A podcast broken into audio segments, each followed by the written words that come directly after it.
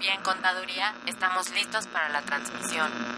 Adelante, comenzamos. Tocamos el tema de los ingresos en esa parte. Consultoría Fiscal Universitaria.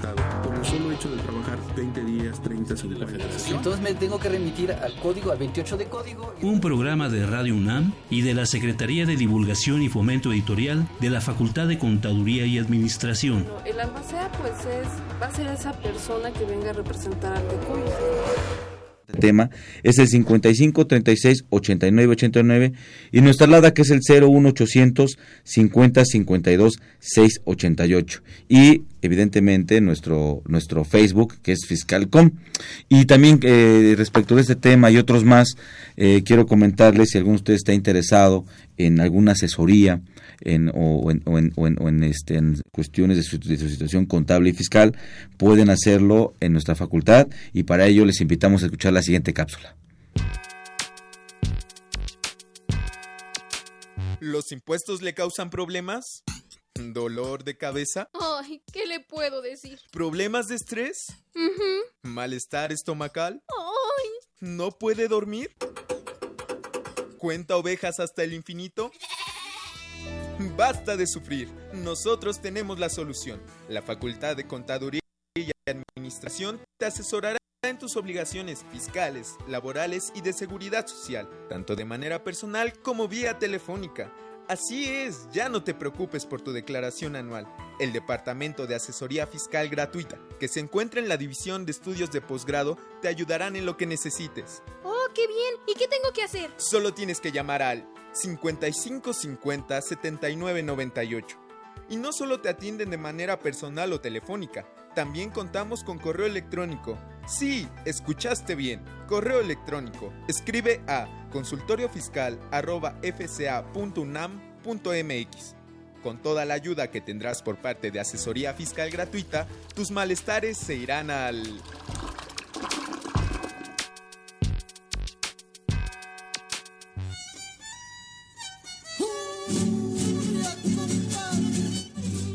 Nuevamente llega la Navidad a la Facultad de Contaduría y Administración. La tercera feria artesanal navideña UNAM FONAR 2016 crece. Comenzamos con Puebla y Michoacán. Ahora nos visitan artesanos del Estado de México, Guerrero, Hidalgo, Jalisco, Nayarit y Oaxaca. Bien encargados de esferas, barro negro, textil, vidrio, fibras vegetales, hojalata y madera del 28 al 30 de noviembre, en el lugar de siempre, de las 9 a las 19 horas. Invita la Escuela de Emprendedores Sociales de la Facultad. Apoyemos el comercio justo. Adquiere tus productos navideños y beneficia a nuestros artesanos.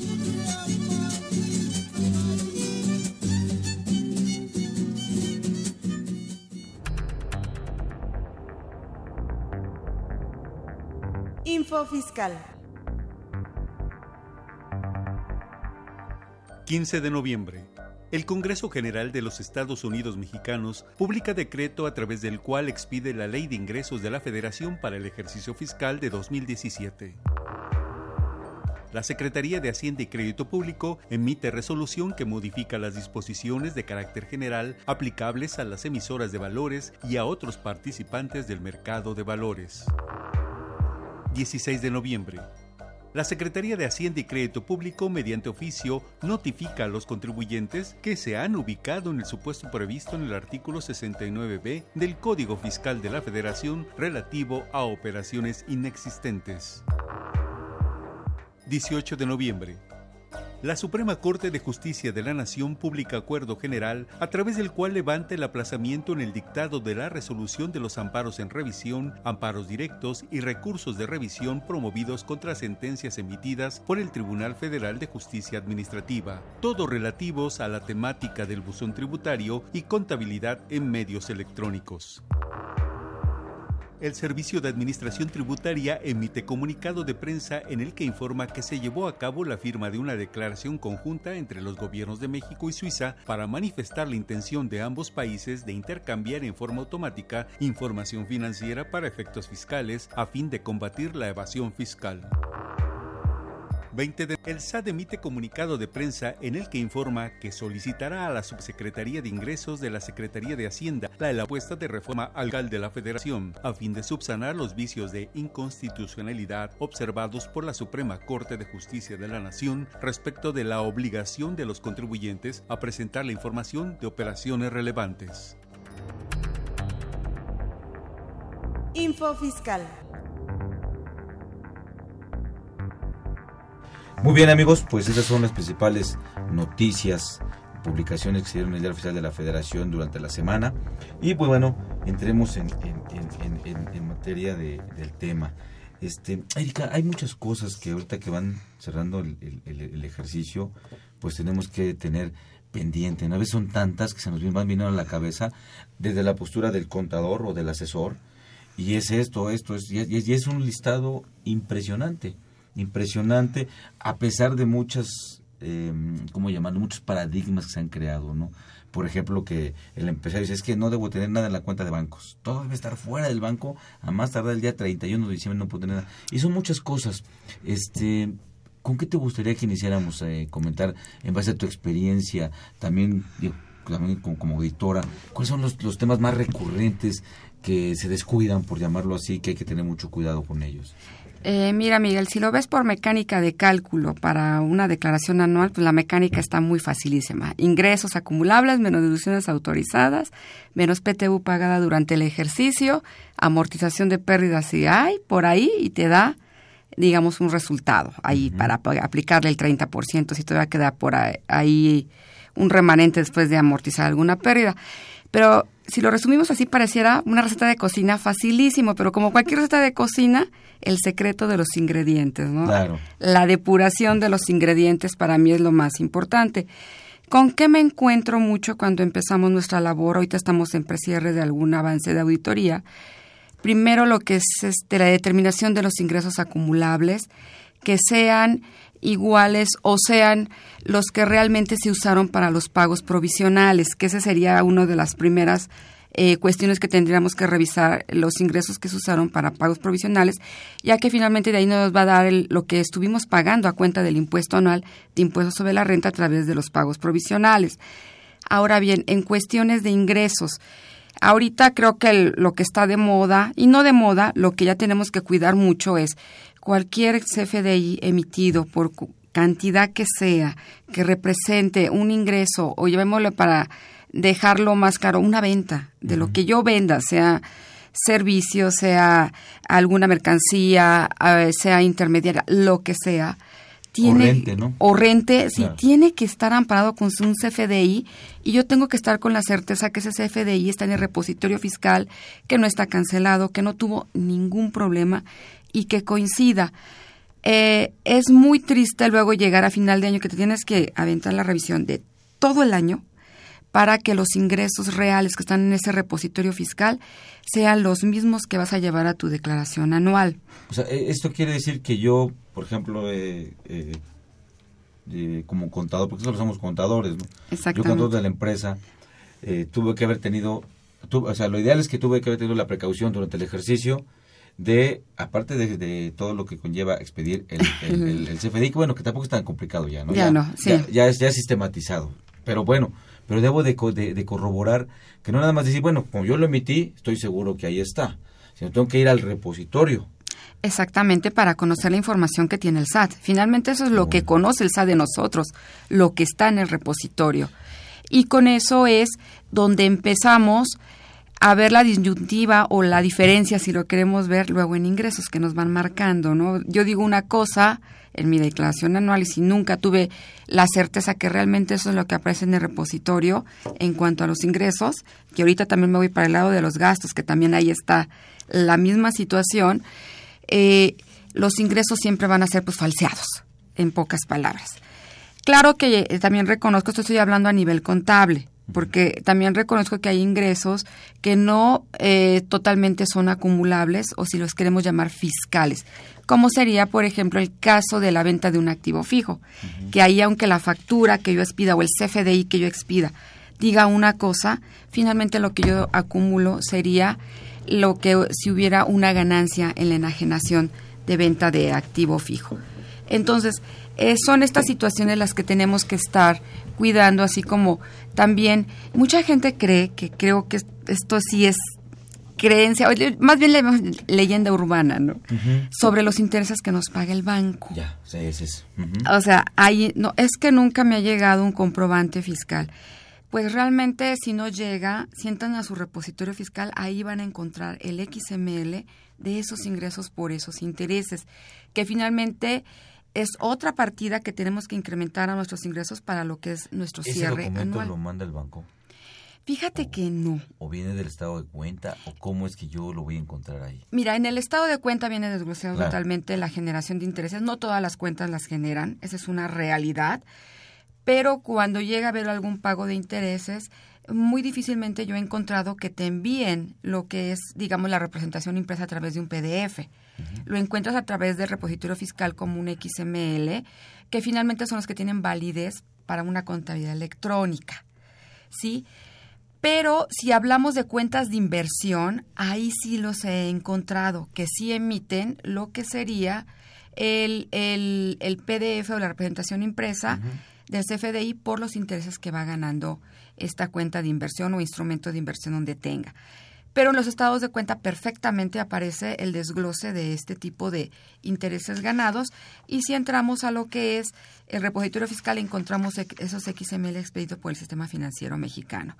Ahora bien, ya tocando un poquito esto, ya que ya entramos al tema de estados de cuenta, también es importante tener todos nuestros estados de cuenta al día, que lo ideal sería tenerlo mes con mes o llevarlo mes con mes, pero bueno, si ya estamos en el resumen del año, pues hay que verificar que tengamos todos. La famosa conciliación contable, ¿no? Tenerla, este, eso se hace con el estado de cuenta. Estado de cuenta, claro, mucha gente cree que ya las conciliaciones pues no están vigentes, ¿no? Yo creo que están más vigentes que nunca. Sí, claro. Más, más vigentes que nunca realmente los estados de cuenta también evolucionaron a ser un documento electrónico. A muchos bancos ya te envían tu estado de cuenta por medio de la banca electrónica, tú lo bajas y perfectamente tienen sellos, cadenas y todo que lo hace válido. Y no estamos esperando ya a ver si llega o no llega el estado de cuenta por medio del sistema tradicional que sería tenerlo en papel. Entonces sí es interesante tener todo este tipo de información, sobre todo para el control propio tanto de los ingresos como también de los gastos erogados y que estén efectivamente pagados.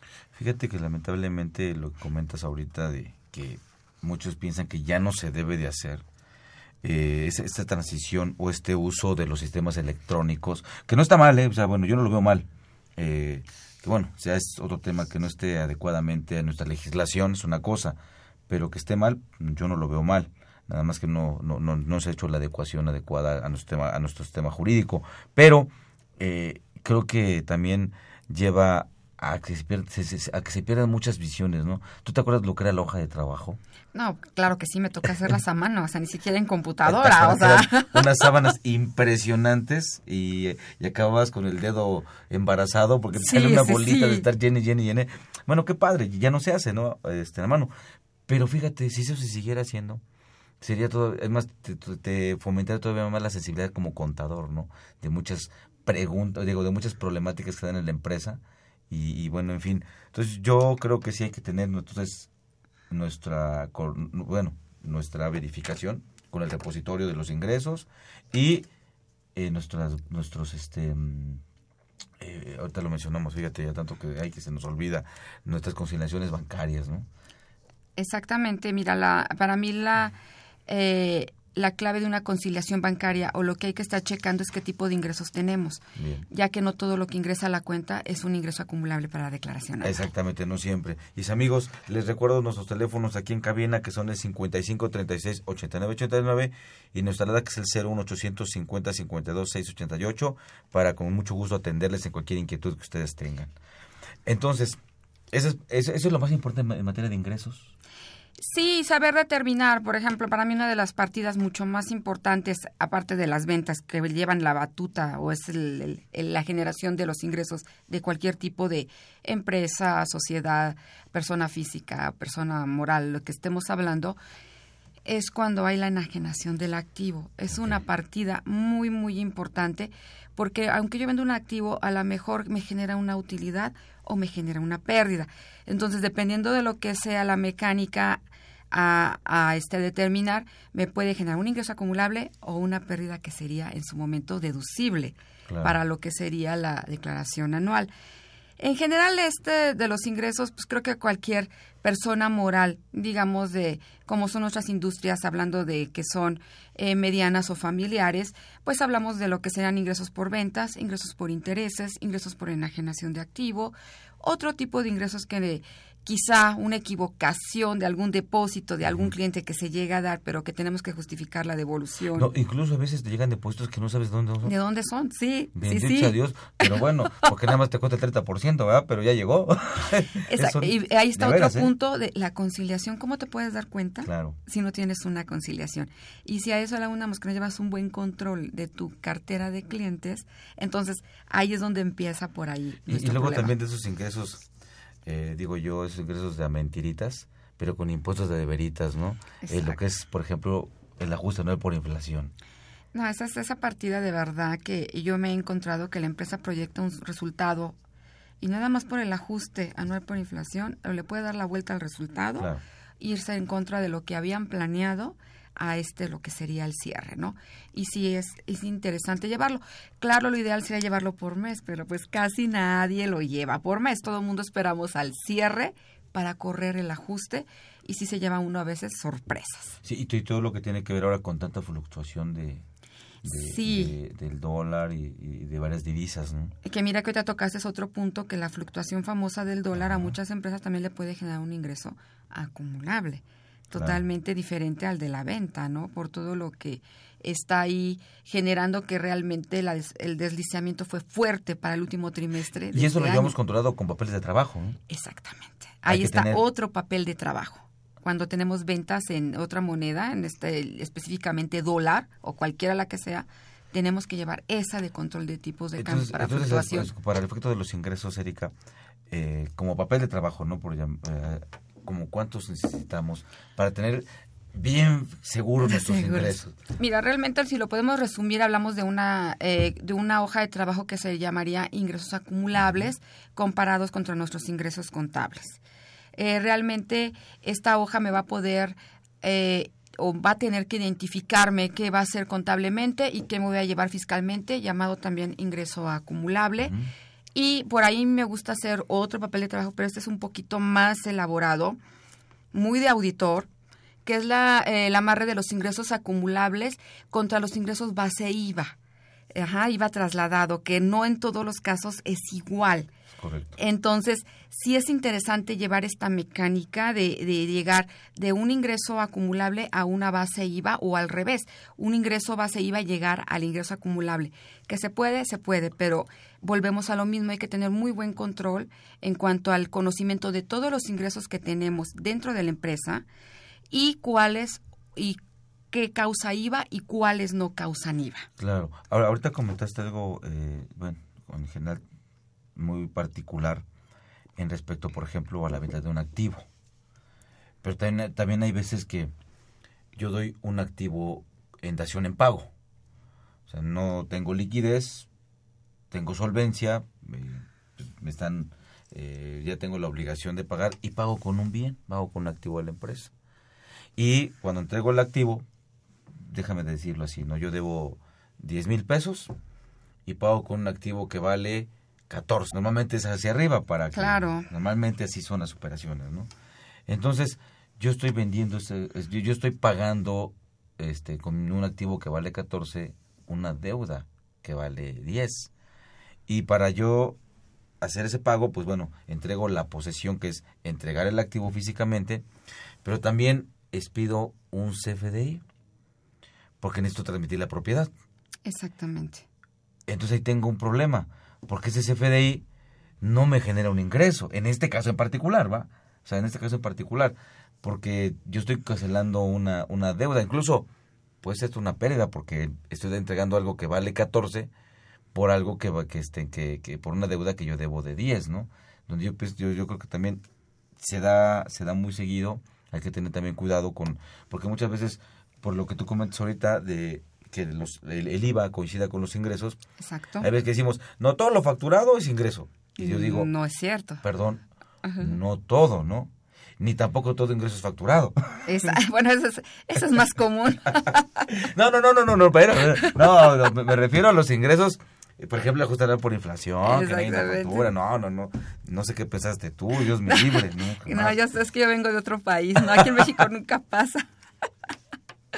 Entonces sí, sí es mucho cuidado el tema de los ingresos, ¿no? Es uno de los puntos que tener. Desafortunadamente la figura que estás planteando, eh, cuando empezamos con problemas económicos de flujo de efectivo, como está haciendo el cierre por toda fluctuación de aspectos políticos que sobra aquí hablar, muchas empresas tienen que recurrir a ese tipo de cosas y hay que tener nuevamente nuestro control de facturación, cuánto voy a acumular si me generó pérdida, aun cuando la persona que me acepta ese activo, la deuda era menor, tengo que ver cuál es la repercusión para mí que lo estoy otorgando y bueno, también el que lo está aceptando, ¿no? Lleva por ahí su parte.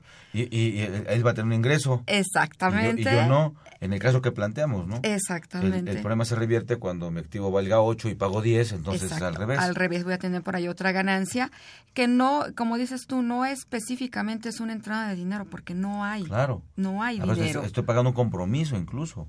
Bueno, en el caso de, este, del, del deudor, ¿no? Exactamente. Sí, entonces esos son de los ingresos que hay que tener mucho, mucho cuidado. Y bueno, a mí una, una cuenta que, eh, bueno, en todas las balanzas que a veces encontramos, hay una cuenta que yo le digo, es que cuando ya no sabes a dónde va, pues a dónde va, pues a otros ingresos, a otros varios. O sea, son esas cuentas que hay que tener mucho cuidado a ver qué se está mandando a esas cuentas de otros varios. Porque como tú dices, sí, otros, pero que pudieran tenerte una repercusión del 30%, porque no los tienes totalmente identificados. Y que realmente, es, eh, ya que estamos con el catálogo de cuentas que nos marcó la línea del SAT, sí existe la cuenta, pero si te das, están muy desglosadas las demás cuentas como para ya no usarla. Y, y ahí me permito hacer una sugerencia que cuando se dé ese caso, hay que ser muy específicos en el CFDI, de, porque si no la autoridad lo que está como un ingreso. Claro. Y cuando de manual, que a veces ya viene prellenada la declaración, aparte me hacen el favor de, para que no me canse yo tanto, ya que venga prellenada con los ingresos, oye, espérate, me estás acumulando algo que no es ingreso. Exactamente. Y peleate ahora, ¿no? Exacto. Y mira, esto de los ingresos ahora vamos a llevándolo muy de la mano con lo que yo declaré a través de mis pagos provisionales. Finalmente ahí tenemos las dos bases. Tenemos en el pago provisional está la base para ICR, que es la, la que nos da mes con mes y llenando los ingresos. Y estoy hablando de una persona moral que SCA, que es totalmente distinta a una SC. Porque la SC regularmente, la base que manejamos para IVA, es igual que la base que vas a declarar para ICR, porque estamos hablando que ellos pagan sobre flujo de efectivo, si lo queremos llamar de alguna manera. Pero si hablamos de una persona moral que sea, los ingresos que se declaran para ICR no en todos los casos son iguales que los ingresos que en ese mismo pago provisional se declaran para lo que sería el IVA. El IVA, claro. Sí, entonces, realmente, eh, mes con mes, nosotros estamos informando al SAT lo que tenemos. O sea, mes con mes. De he ahí que en algunos pocos de los requerimientos que yo he llegado a encontrar este año ya a través de así rapidísimos de contabilidad electrónica, te marcan es que sabes qué, yo tengo este, estos ingresos determinados hasta este momento y tú me estás declarando cierta cantidad menor a la que yo tengo de acuerdo al CFDI que yo tengo en el repositorio fiscal. Entonces ahí empieza a armarse toda la este toda la cadena, ¿no? Lo que tú me declaras, en un pago provisional, lo que yo tengo en un CFDI que ya tengo en un repositorio y bueno, nuestro principal fiscalizador pues sería nuestro sistema financiero mexicano a través de todas nuestras cuentas de banco. Entonces, ya es muy fácil para el SAD en un momento dado determinar cuánto o estimar, vamos a estimar cuántos serían los ingresos. He ahí que vuelvo a lo tradicional. Hay que identificar nuestros ingresos y cómo los identificamos, pues a través de una conciliación bancaria. O sea, tenerla específicamente, esto sí, esto no, y por qué, y con sustento, no nada más porque yo lo digo, ¿verdad? Sí, porque hablamos ahorita ya de una serie de ingresos, pero eh, lo hablo mucho. Si un cliente se equivoca y te deposita una cantidad que no era para ti, finalmente demuéstraselo al SAT que no fue ingreso.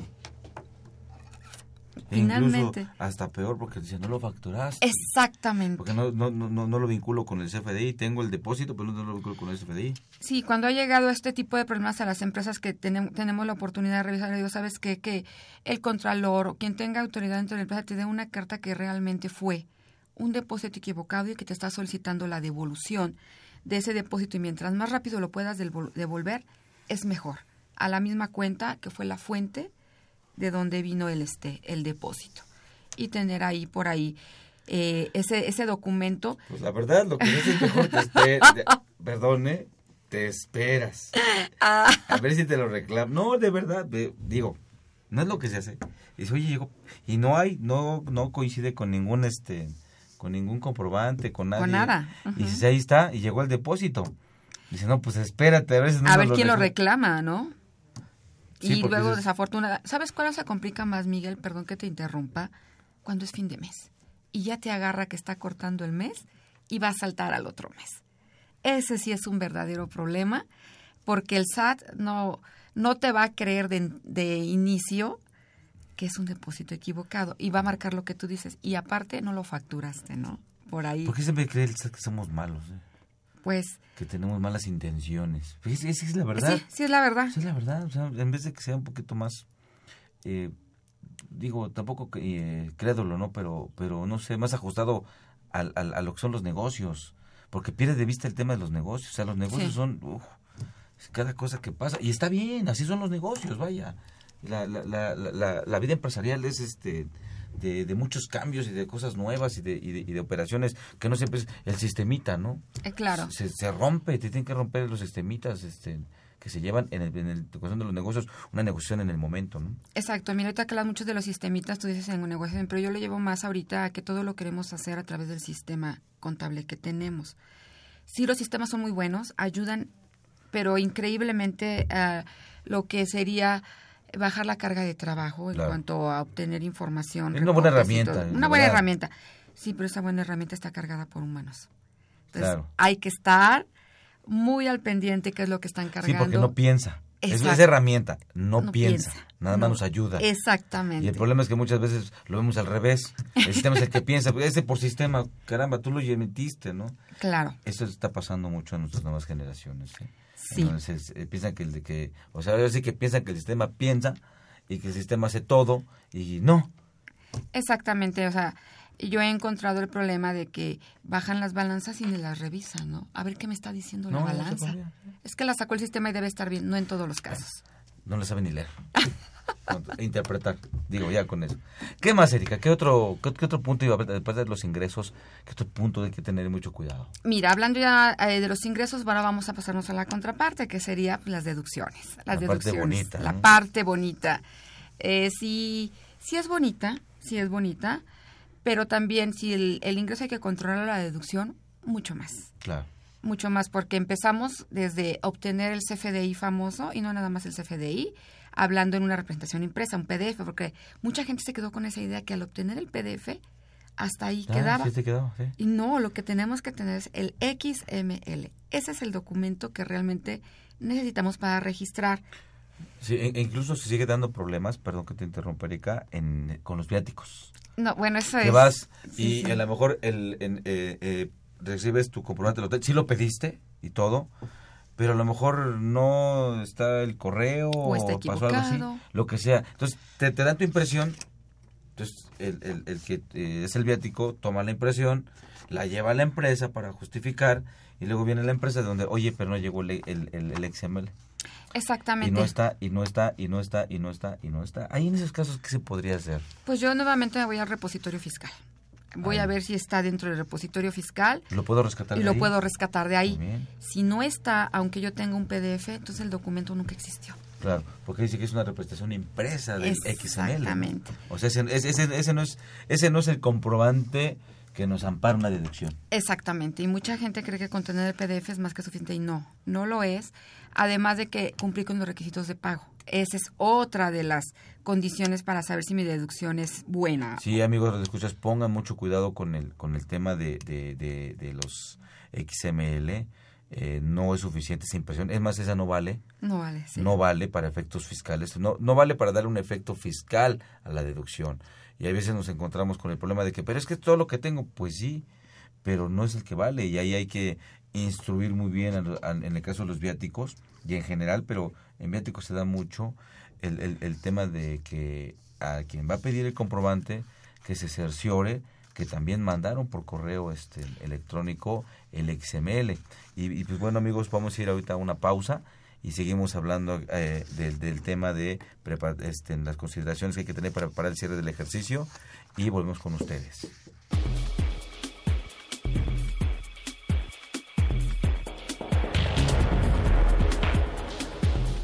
En esta nueva edición, la 654, Consultorio Fiscal, como siempre, presenta interesantes artículos de corte jurídico, laboral, contable financiero y fiscal.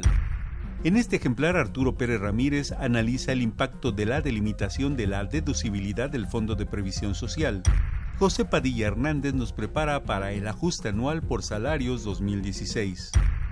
Walter Carlos López Morales resume las 29 jurisprudencias emitidas por la Suprema Corte de Justicia de la Nación en materia de contabilidad electrónica, buzón tributario y revisiones electrónicas. Israel López González presenta los criterios normativos de recaudación fiscal emitidos por el Infonavit. Estos y otros temas de gran interés se presentan en el número 654 de Consultorio Fiscal. Suscripciones a los teléfonos 5616-1355 y 5622-8310. También a través de la tienda electrónica publishing.fca.unam.mx o en la página electrónica de esta revista, consultoriofiscal.unam.mx.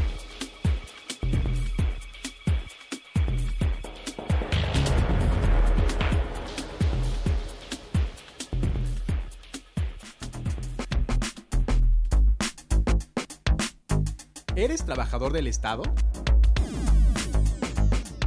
Esta información te interesa. Los trabajadores al servicio del Estado, cuyas relaciones laborales se encuentran reguladas por el apartado B del artículo 123 constitucional, a partir del día 14 de noviembre del presente año, comenzaron a recibir el 50% del monto que les corresponde de aguinal, debiendo ser cubierto el restante 50% a más tardar el 15 de enero del año siguiente.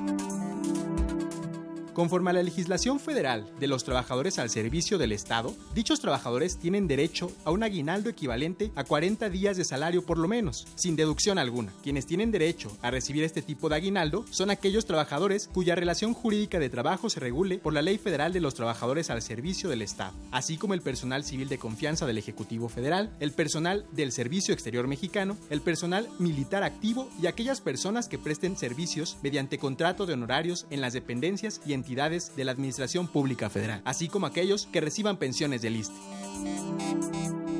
Si te ubicas en alguno de los anteriores supuestos, infórmate y solicita tu remuneración. Es tu derecho. Emilio Flores Rodríguez. Bien, pues amigos, eh, aquí estamos continuando a hablar de, eh, hablando del tema de los preparativos para el cierre del ejercicio fiscal de 2016. Entonces, estamos hablando de los ingresos, Erika.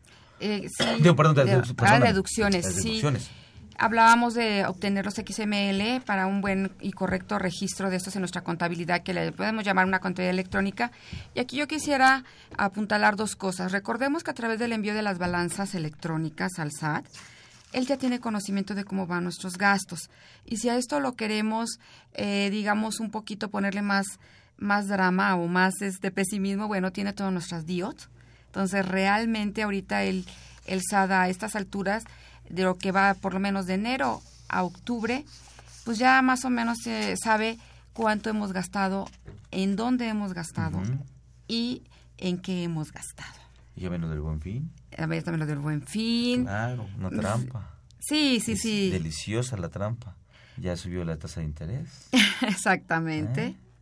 Entonces, estas deducciones realmente, si llevamos un buen control en cuanto a eh, la generalidad, hablando de formas de pago, control no exceder de dos mil pesos para si queremos todavía seguir manejando efectivo, si exceden de dos mil pesos pagadas con tarjeta de crédito, débito, cheque, transferencia de fondos, cuidando las generales de las deducciones que sean realmente mm, eh, artículos adquiridos necesarios para desarrollar nuestra actividad, porque eh, luego te encuentras serie de compras que tú dices, bueno, ¿y esto para qué te ayuda para tu actividad? Y cuidando las que el propio artículo 28 de la ley de impuestos de renta nos marca como que serían no deducibles. Eh, a mí hay, aquí hay un punto muy importante para, dependiendo del sector al que pertenezca la empresa, la determinación del costo de ventas. Claro. Aguas con los costos de ventas. Ojalá eh, lo, lo tomen realmente en serio. Muchas empresas del costo de ventas no lo consideran como algo realmente importante. Y recordemos que todas las empresas tienen que determinar un costo de ventas, sean de servicios, sean productoras, todas tienen que determinar un costo de ventas. Y principalmente ahí está la mayor eh, cantidad de gastos o deducciones que puede tener una empresa. Entonces, aguas con sus costos de venta. Eh, por ahí ya he sabido de, de, revisiones directas por parte del SAT, nada más a la determinación del costo de ventas. Este para mí es un punto importante.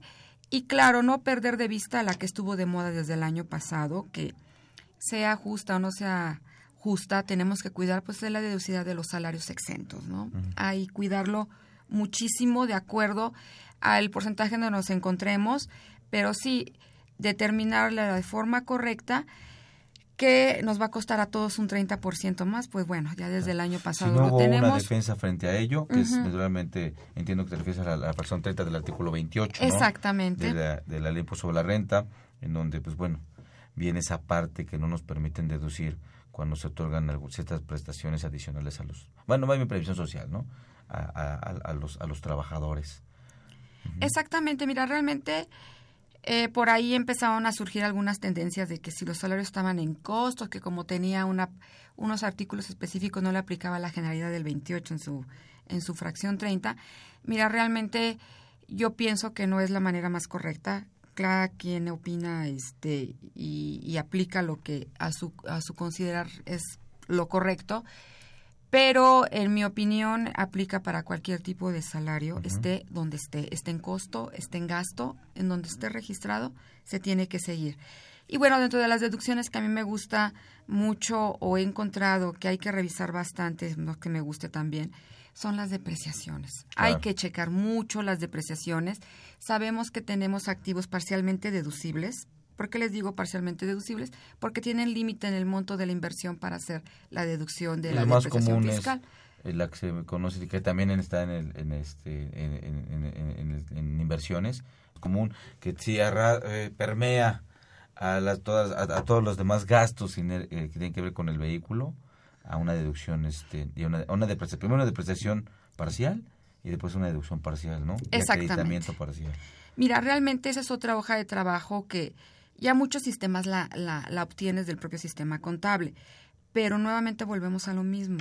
Si está cargado o está habilitado los datos por una persona que desconozca del tema o en su momento tuvo algún error de captura, esa depreciación está equivocada.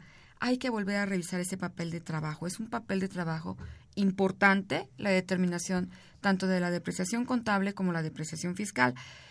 ¿Por qué? Porque financieramente yo puedo hablar que yo deprecio mis activos, aún siendo al- este auto al porcentaje que yo crea que va a ser de utilidad para mí, pero contablemente.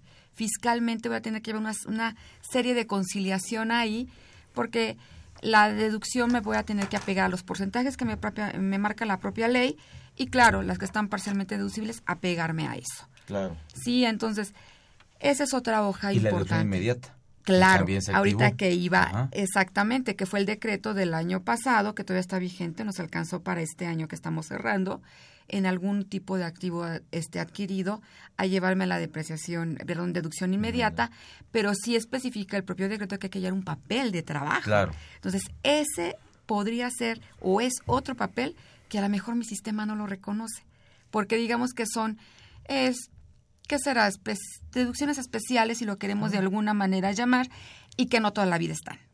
Que en este, el año pasado, y este fue una de las grandes sorpresas, que creo que benefició y sigue beneficiando a muchas empresas sí sobre todo porque se aperturaron regiones que restringidas estaban restringidas como el Distrito Federal. Como- bueno, o Ciudad de México Que ya hoy. no existe. Ajá, Ciudad de México hoy. Monterrey, Guadalajara y que ya tienen la posibilidad de las empresas que están allá, ¿no? Exactamente, entonces valdría la pena revisar si yo adquiría activos aún todavía este año, si puedo ese activo y cómo entraría a este decreto de lo que sería la deducción inmediata. Claro. También ahí en, en ese tema de, de los activos, eh, hay algo que yo me he encontrado en donde luego no vemos que un activo que ya dejó de ser útil para generar ingresos, lo podemos deducir, de todo, todo lo que resta, la ley pues obviamente lo permite, ¿no? O en el caso que platicábamos, un activo que ya enajené, ya lo ya se lo enajené porque lo vendí, porque lo di como pago, porque lo doné, y lo tengo ahí, muchas veces se, se, se mantiene en depreciación, cuando la ley permite ya hacerlo deducible. Sí, quítalo, La ley dice, desaparecelo. cuando ya no sea útil para generar ingresos, no su utilidad práctica o, su, o la utilidad del activo por su naturaleza, sino que no sea útil para generar ingresos, lo puedes deducir al 100% el remanente. Exactamente, mira, también hablando de activos, eh, el tema de activos es apasionante, ¿eh? Eh, o sea, hablando de activos en general, por ejemplo, cuando llegas a la pérdida del activo por eh, fuerza mayor o caso Ajá. fortuito, ¿cómo darlo de baja? Si vuelvo a reinvertir, si tenía un seguro, que me genera un ingreso, no me genera, ¿cómo lo tengo que adquirir? ¿En plazo de cuánto lo tengo que adquirir para que lo pueda no ser un ingreso acumulable y a lo mejor por ahí seguir con mi deducción del activo que me está de cierta manera indemnizando ese seguro que tenía por ahí? ¿Cómo llevarlo a cabo? Esas son las partidas que hay que tener mucho cuidado al cierre del ejercicio. Sobre todo, yo siempre que llego como auditor a una empresa le digo, mira, el que mejor conoce a la empresa es el que está dentro. Dime todo lo que sabes. A ver, y es el momento de ver si te puedo ayudar o no. Yo siempre he dicho, digo, no nada más el auditor, en tu caso, ¿no? Cuando llega la autoridad a revisar una empresa, dicho coloquialmente, ¿no? ¿Quién conoce las tripas de la empresa? ¿Quién dice, Claro. ojalá no encuentre ni esto? ¿Quién saca toda la lista de Santa sí. Y a ver, igual, igual quien dice, no, miren, esto estamos bien, estamos bien. Somos nosotros los contadores. Exacto. está- Quien estamos dentro, de quien vivimos el día a día de la empresa, ¿no? Exacto, pero mira, tocas ahorita un punto para mí muy importante. Cuando llega la autoridad que no encuentre pero cuando llegan los auditores externos que son, hasta cierto momento se llegan a convertir parte de tu empresa como equipo, para llegar a detectar lo que no está de forma correcta y en su momento corregirlo.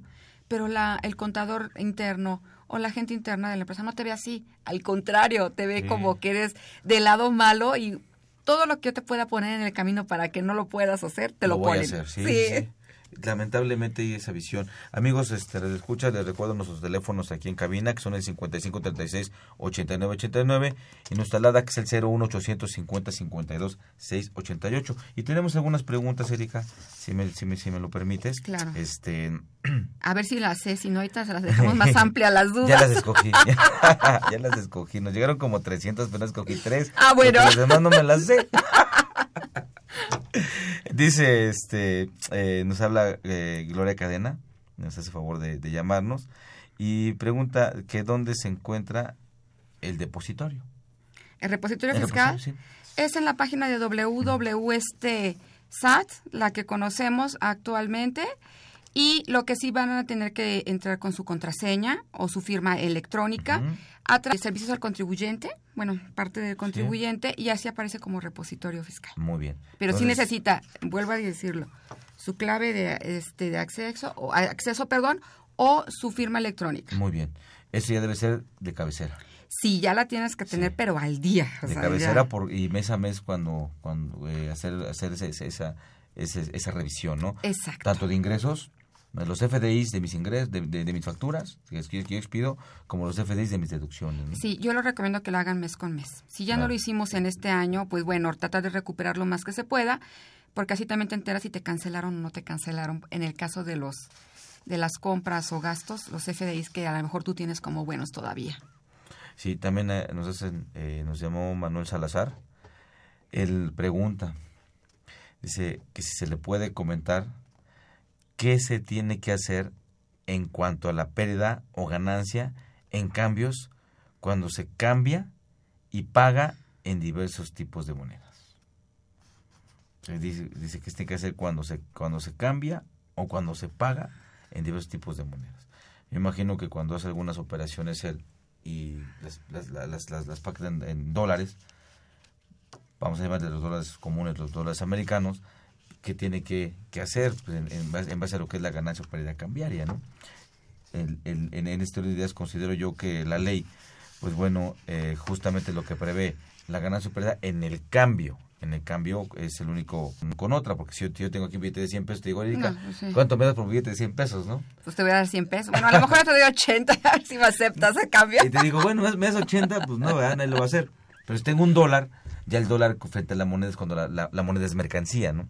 Ya el dólar puede tener un precio y ya después nos pelearemos según mi necesidad de yo venderlo o tu necesidad de tú tener ese dólar, ¿no? Y ya veremos. Y, y- y un- y- y una referencia es lo que se publica el Banco de México, que es el tipo Exacto, de cambio, ¿no? que ese es, el, ese es el tipo de cambio que tenemos de llevar de referencia, contable y fiscalmente hablando. O sea, yo lo recomiendo mucho contable también, porque contablemente vuelve a lo mismo, lo puedes registrar al que tú quieras, pero fiscalmente nos tenemos que tomar de referencia El el, de que- Banco de. México. Mira, yo aquí la pregunta no la entiendo muy bien, si pudiera por ahí prestar un poco más, pero tienes razón, o sea, realmente a veces el deslizamiento cambiario es por la compra, sí, pero ¿para qué compro la moneda? Quizá para pagar deuda que ya traigo, Claro.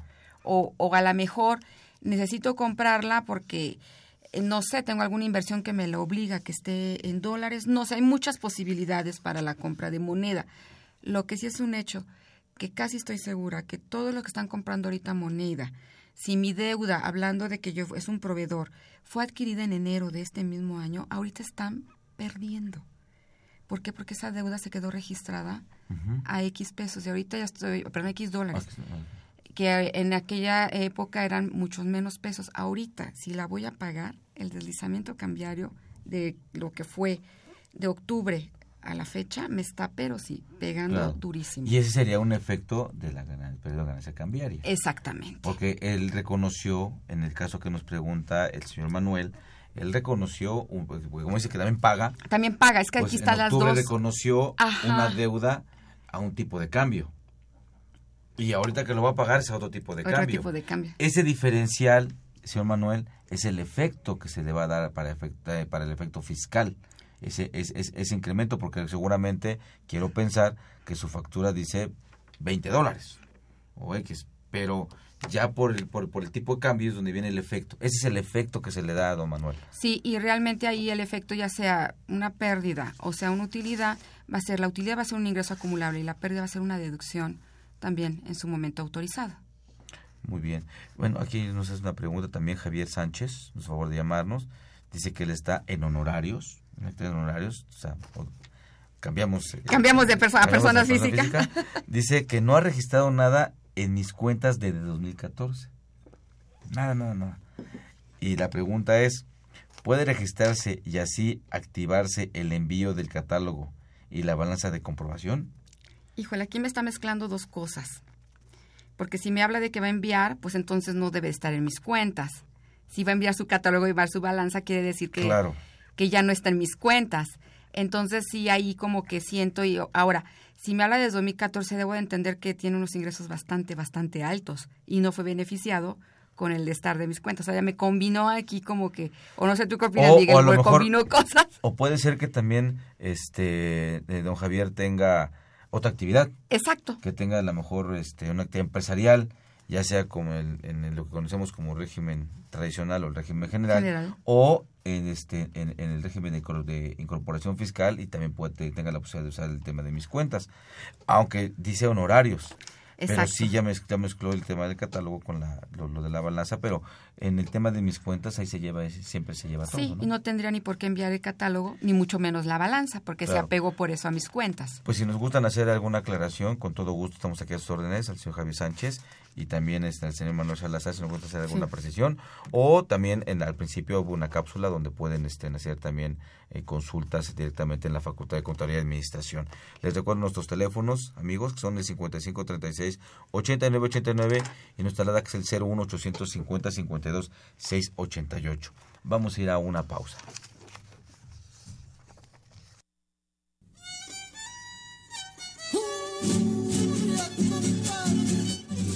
Nuevamente llega la Navidad a la Facultad de Contaduría y Administración. La tercera feria artesanal navideña UNAM FONAR 2016 crece.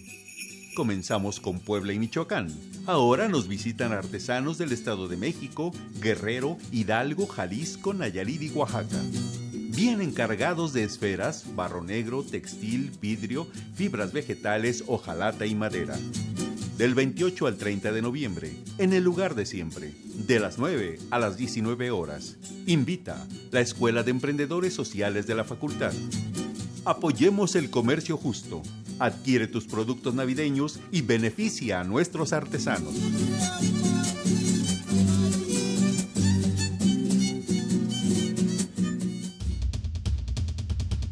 Invertir para aprender. La Facultad de Contaduría y Administración de la UNAM, a través de su División de Educación Continua, invita al sector público y privado a formar parte de sus múltiples cursos, talleres y diplomados sobre temas de contaduría, administración e informática, con el objetivo de promover la vinculación universidad-empresa-gobierno. Así que ya lo sabes, prepárate en Liverpool 66, Colonia Juárez, Distrito Federal. Informes 5533-1617 y 5533-1618. O si lo prefieres ingresa a la página dec.fca.unam.mx. No hay excusas. En la División de Educación Continua hacemos capacitación, a la medida.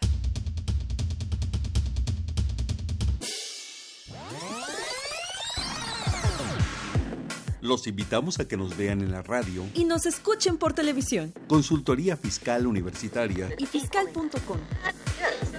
En el 860 de AM y en la barra de Mirador Universitario Coaed. Abordamos los temas de tu interés como impuestos sobre la renta, declaraciones, testamentos, pensiones, seguridad social, estímulos fiscales, discrepancia fiscal, régimen de incorporación fiscal, entre otros temas con destacados especialistas en la materia. Los miércoles por Radio UNAM. Los jueves por Internet. Y los sábados por TV UNAM.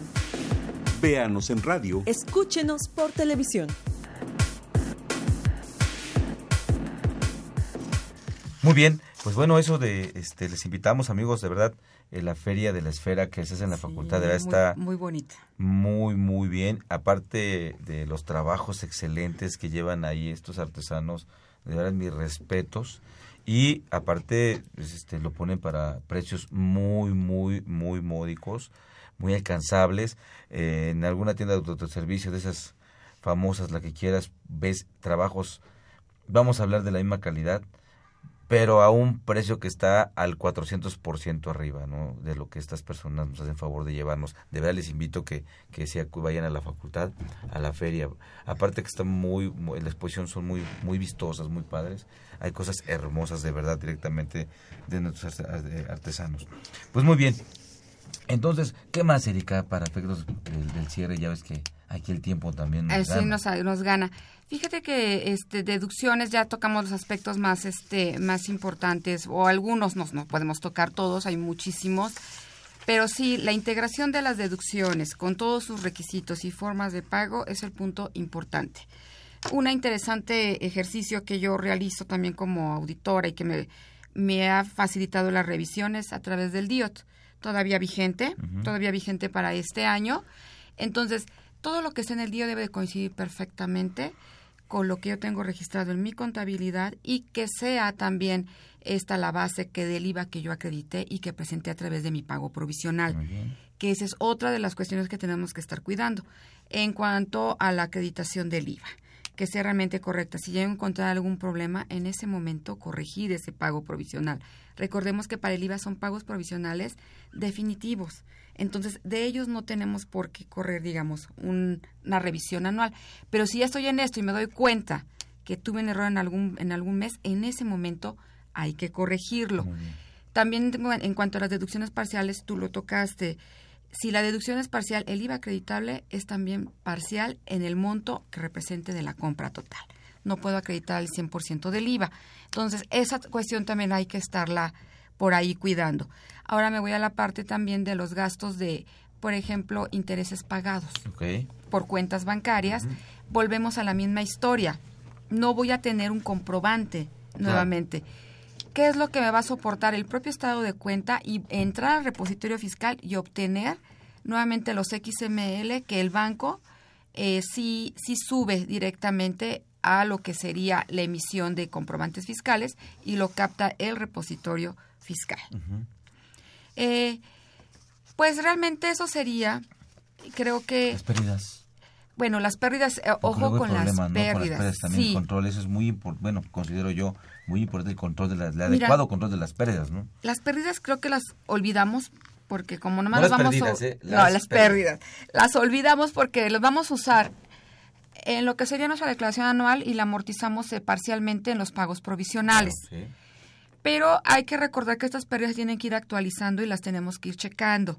También recordemos que si no las aplicamos tienen un- un- una duración que son Vamos a 10 llamarle que lleva por bloque, ¿no? Según de cuando se genera y Exactamente. cómo la fui usando. Y si se me olvidó una, pues ya la perdí. Y, y es un papel de trabajo, debo de controlarlo bien, que estoy usando la más antigua. Exactamente. Porque de repente le metemos todo un, un la vamos sumando, sumando, sumando, pues todavía me queda tanto. Y no, y no hacemos la separación de en qué año se generó cada una de ellas. Y de repente estamos usando a lo mejor una que ya no podemos usar, ¿no? Exacto, y mira que esto ya también tiene un supercontrol el SAT a través del envío de las balanzas. Uh. Recordemos que tenemos cuentas de orden fiscal, donde una de esas cuentas de registro es exactamente las pérdidas. Claro. Entonces ya tiene conocimiento como, si soy obligado a enviar contabilidad desde el año 2015, ya tiene conocimiento de cómo cerré ese año. Claro. Y ya tiene, ahorita va a tener conocimiento al envío de la balanza de cierre de este año, cómo van mis pérdidas. Y no de repente puedo saltar que tenía 10 de pérdida declarada en esa balanza y ahorita ya tengo 50, ¿no? O, o al revés, ¿no? ¿Qué, ¿Qué pasó ahí con las pérdidas? Ojo con esas cuentas.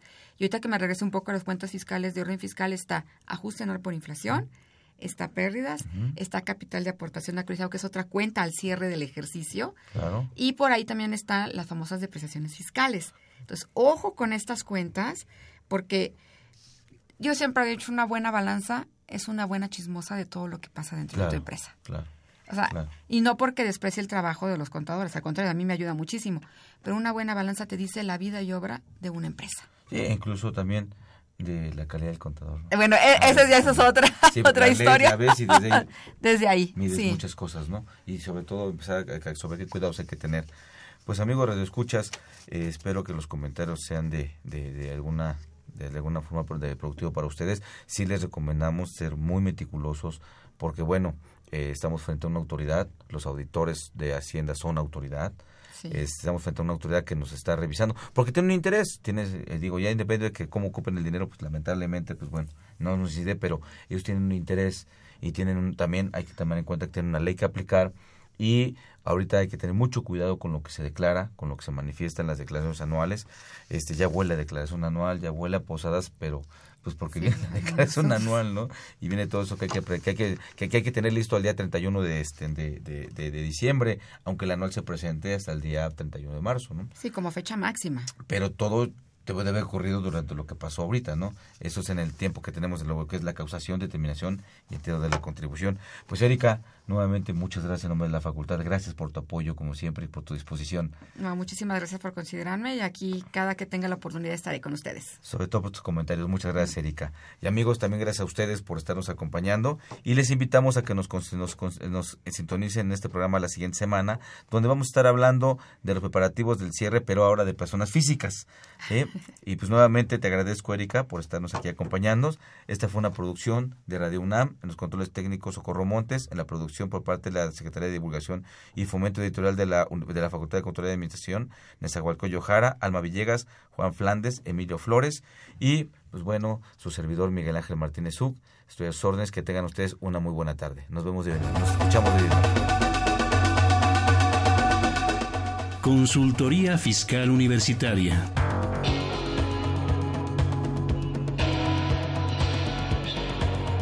Un programa de Radio UNAM y de la Secretaría de Divulgación y Fomento Editorial de la Facultad de Contaduría y Administración.